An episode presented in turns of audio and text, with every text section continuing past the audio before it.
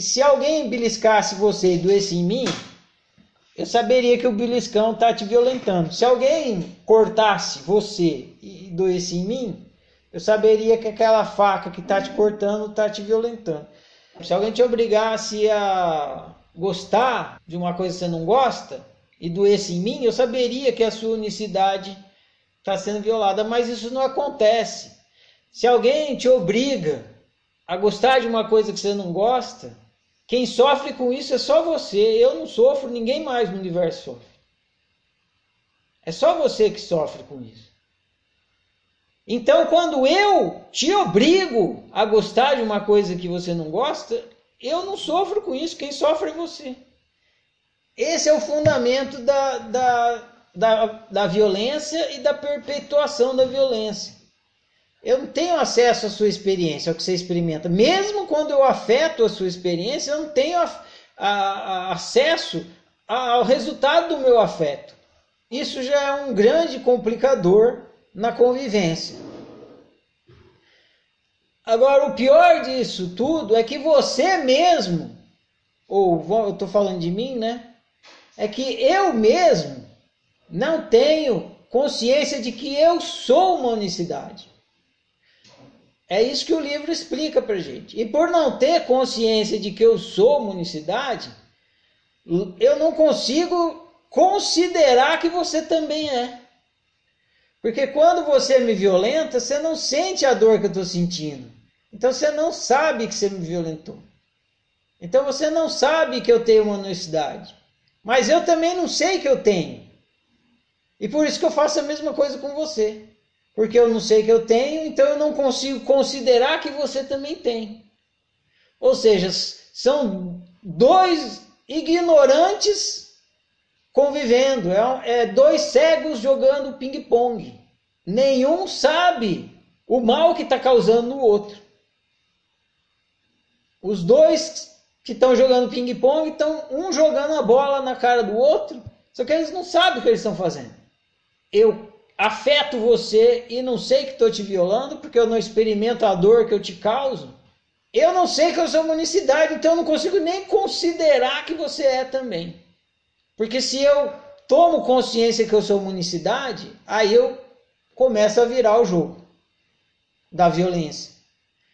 Quando você vier me violentar, ou outro, eu entendo, falo assim, eu não posso falar sim para isso, porque isso fere a minha unicidade. Isso aqui não, eu não permito. Você põe o limite, diz não para coisa. E você não consegue fazer isso quando você não entende que você tem uma unicidade. E ao entender que você tem, aí você consegue começar a considerar que o outro tem também. E aí acontece que eu falei na semana passada, você consegue abrir uma porta que antes você nem imaginava que existia, que é a porta do diálogo.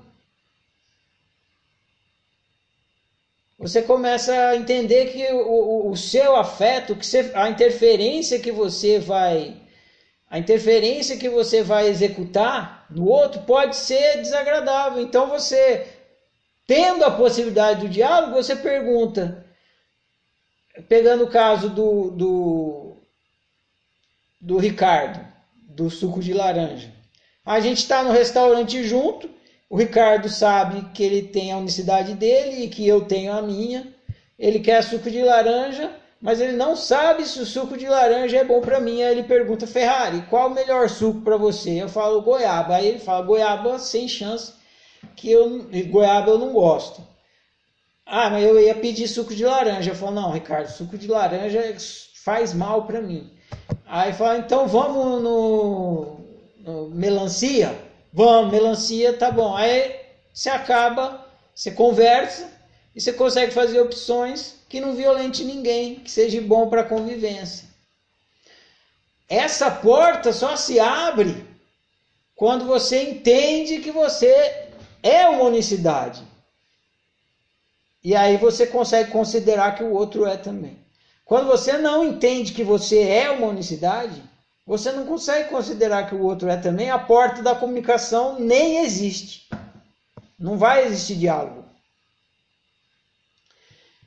Esse é o grande problema da, da violência. A violência pode ser minimizada cada vez mais, né, ampliando a possibilidade de minimizar a violência através da comunicação. Só que a comunicação é uma porta que não existe. A comunicação é uma porta que não existe enquanto você não toma consciência que você é uma unicidade. Enquanto você não tomar consciência que você é uma unicidade, a porta da comunicação desaparece. Você usa a comunicação não para melhorar, mas para executar a violência. Você vai usar a comunicação como instrumento de execução de violência, de controle. Você vai usar a comunicação como ameaça, para agressão, para chantagem, essas coisas. Você não vai usar a comunicação para resolver a convivência, fazer uma boa convivência. Por quê? Porque o que possibilita você usar a comunicação para resolver não está presente, que é a consciência de que você é uma unicidade. Para poder então supor que o outro é também. Porque ele é um ser humano igual a você. Por isso que volta lá no basicão que eu estava falando para a Núbia no começo. Com consciência tudo se resolve. Sem consciência tudo se complica. Não adianta decorar tudo que está nos livros da oficina se não tiver consciência.